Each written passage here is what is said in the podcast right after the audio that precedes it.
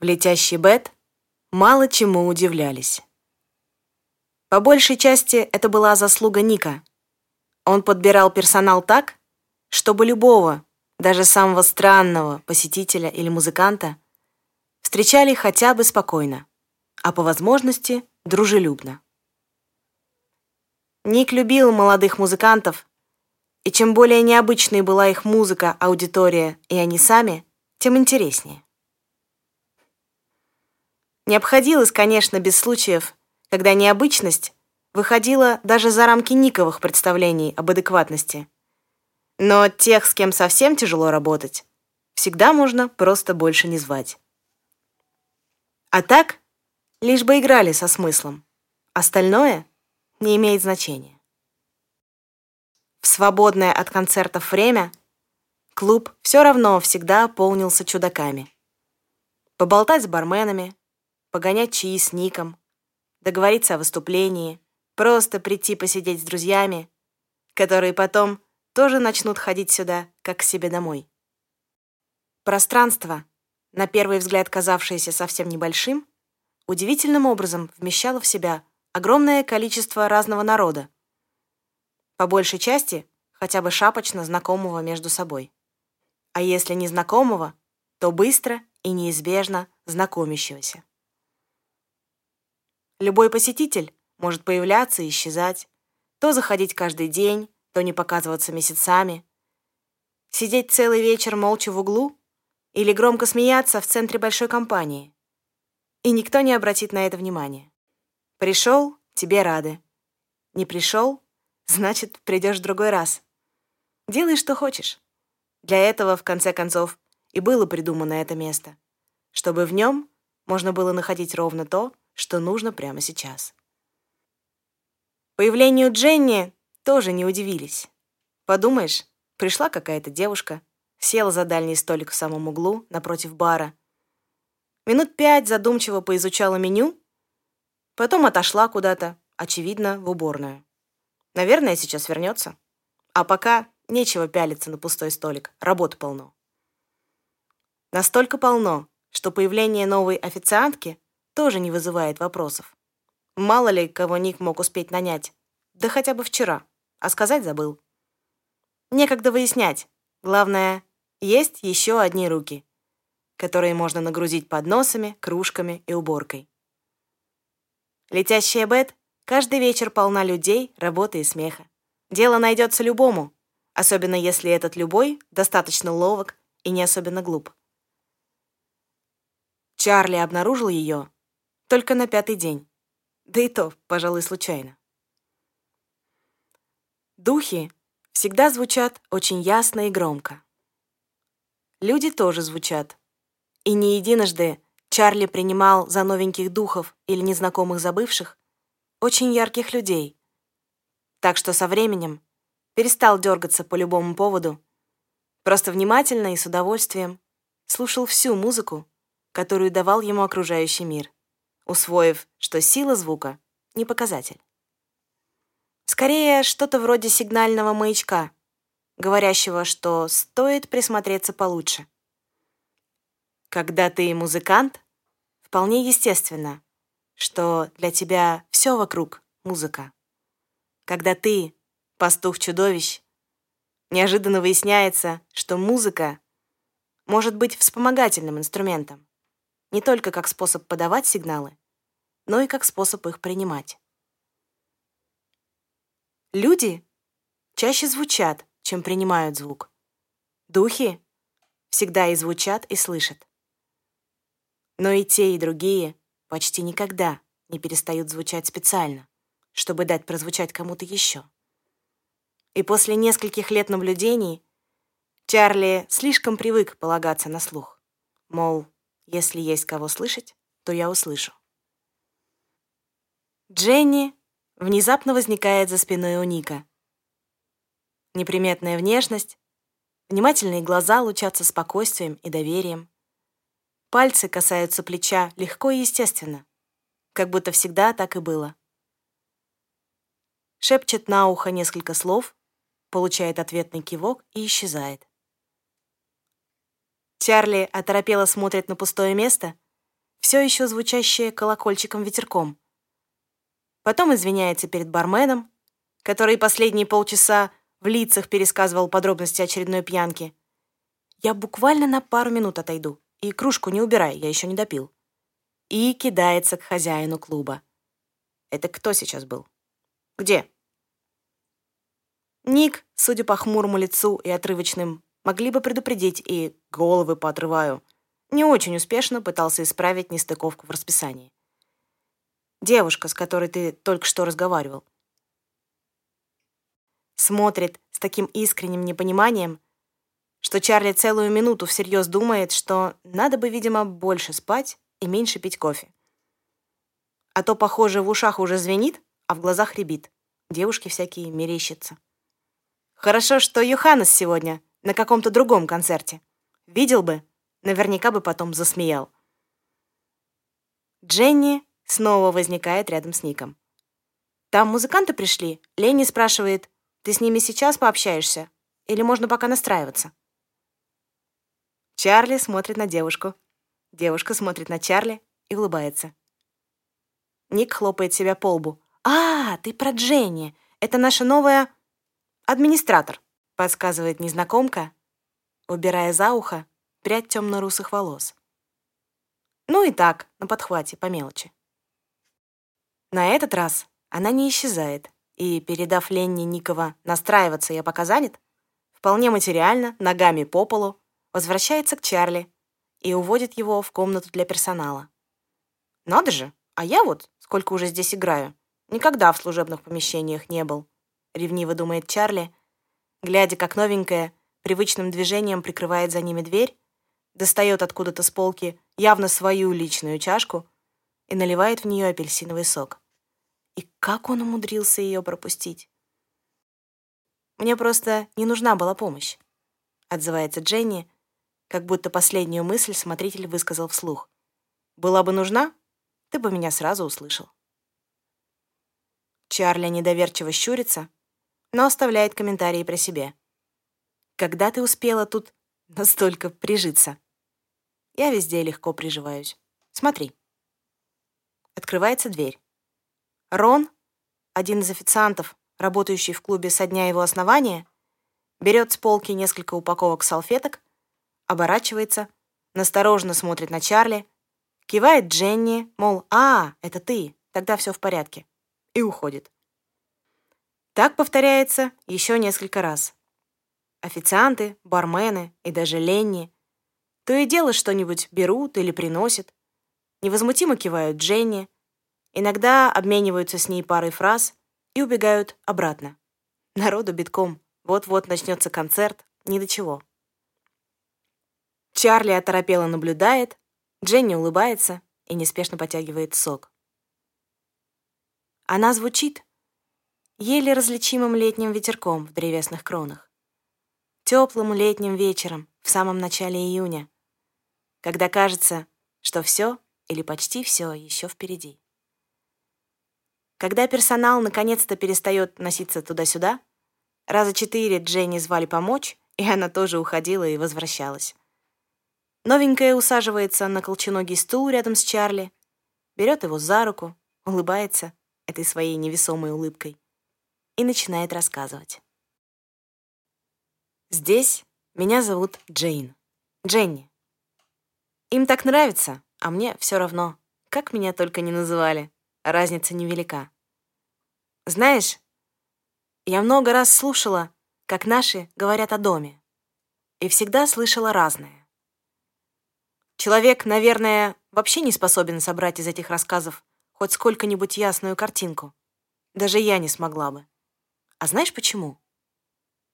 Потому что они совсем как люди. Каждый видит свое. Вот как эти, которые сейчас слушают, носят кружки, переживают о чем-то, молча сидя рядом с тем, кто притащил их сюда за компанию. Ругаются над расписанием концертов, Дженни наклоняет голову, как будто прислушиваясь к чему-то, и с нежностью усмехается. Все они сейчас находятся в одном и том же пространстве, в одно и то же время. Но попроси их рассказать, и услышишь очень разные версии. вплоть до прямо противоположных. Вот и с нашим домом точно такая же штука. Он совершенно как этот вечер, как этот город, как любой человек, разный в каждый момент своей жизни. Его тоже не понимают, даже свои, и от него тоже уходят и не возвращаются. И у него тоже есть сердце. Вернее, что-то смутно похожее, но, конечно, совсем другое. Нас таких несколько. Кто-то исчезает, кто-то появляется. И мы приходим и уходим, постоянно наведываясь в человеческий мир и принося домой свет, смех и нежность. Такие, какими они могут быть у людей. Такие, на которые наш дом не способен сам. Но это не значит, что он не нуждается в них. Этим мы, может быть, больше всего и похожи с людьми. Мы остро нуждаемся в том, на что не способны сами. И чаще всего также сильно боимся в этом признаться. Поэтому у нашего дома есть мы. Ангелы-хранители, если хочешь. Дженни снова хмыкает, и ее удивительные глаза в пятый раз с начала рассказа меняют цвет. Кажется, что вся она постоянно меняется, перецветает калейдоскопом и неизменным остается только голос, вкрадчивый, ровный и полный смеха, уже готового сорваться с губ, но все еще спрятанного где-то у основания горла. Кончики холодных пальцев рассеянно гладят Чарли по руке, то переплетая пальцы с его пальцами, то начиная рисовать невидимые круги на ладони. И Чарли постепенно, медленно, но все увереннее и громче, начинает слышать и ее настоящий звук. Действительно, надо же, кто бы подумал. И правда стук сердца. Как будто где-то прямо над ухом у него стучится огромное сердце, полное спокойной нежности и такой музыки, которую Чарли, даже будь он намного лучшим музыкантом, чем сможет хоть когда-нибудь стать, никогда не сыграет но, кажется, будет слышать. Отныне и навсегда. Мерным стуком, тонкой девчачьей рукой, рисующей ледяными пальцами целый мир на его ладони. Дженни поднимается, гладит Чарли по голове и нежно щелкает по носу. «Мне не нужна помощь, и за мной не нужно присматривать. Я просто побуду здесь и уйду. А потом, может быть, Приду снова. Дженни задержалась в летящий бет на полгода. Не каждый вечер, но заглядывая, Чарли с удовольствием наблюдал за ее работой. Вот она подменяет неевшего со вчера бармена, давая ему возможность перехватить на кухне хотя бы каких-нибудь бутербродов. Вот споткнувшаяся официантка с полным подносом в руках волшебным образом умудряется схватиться за вовремя подставленное плечо и восстановить такие равновесие, так что дело ограничивается слегка расплескавшимся супом. Ленни машет ей рукой, проводя новых выступающих в сторону концертного зала, и в голове его, и так всегда полной музыки и ее вариаций, начинает отчетливо звучать ровно то, что он сегодня искал.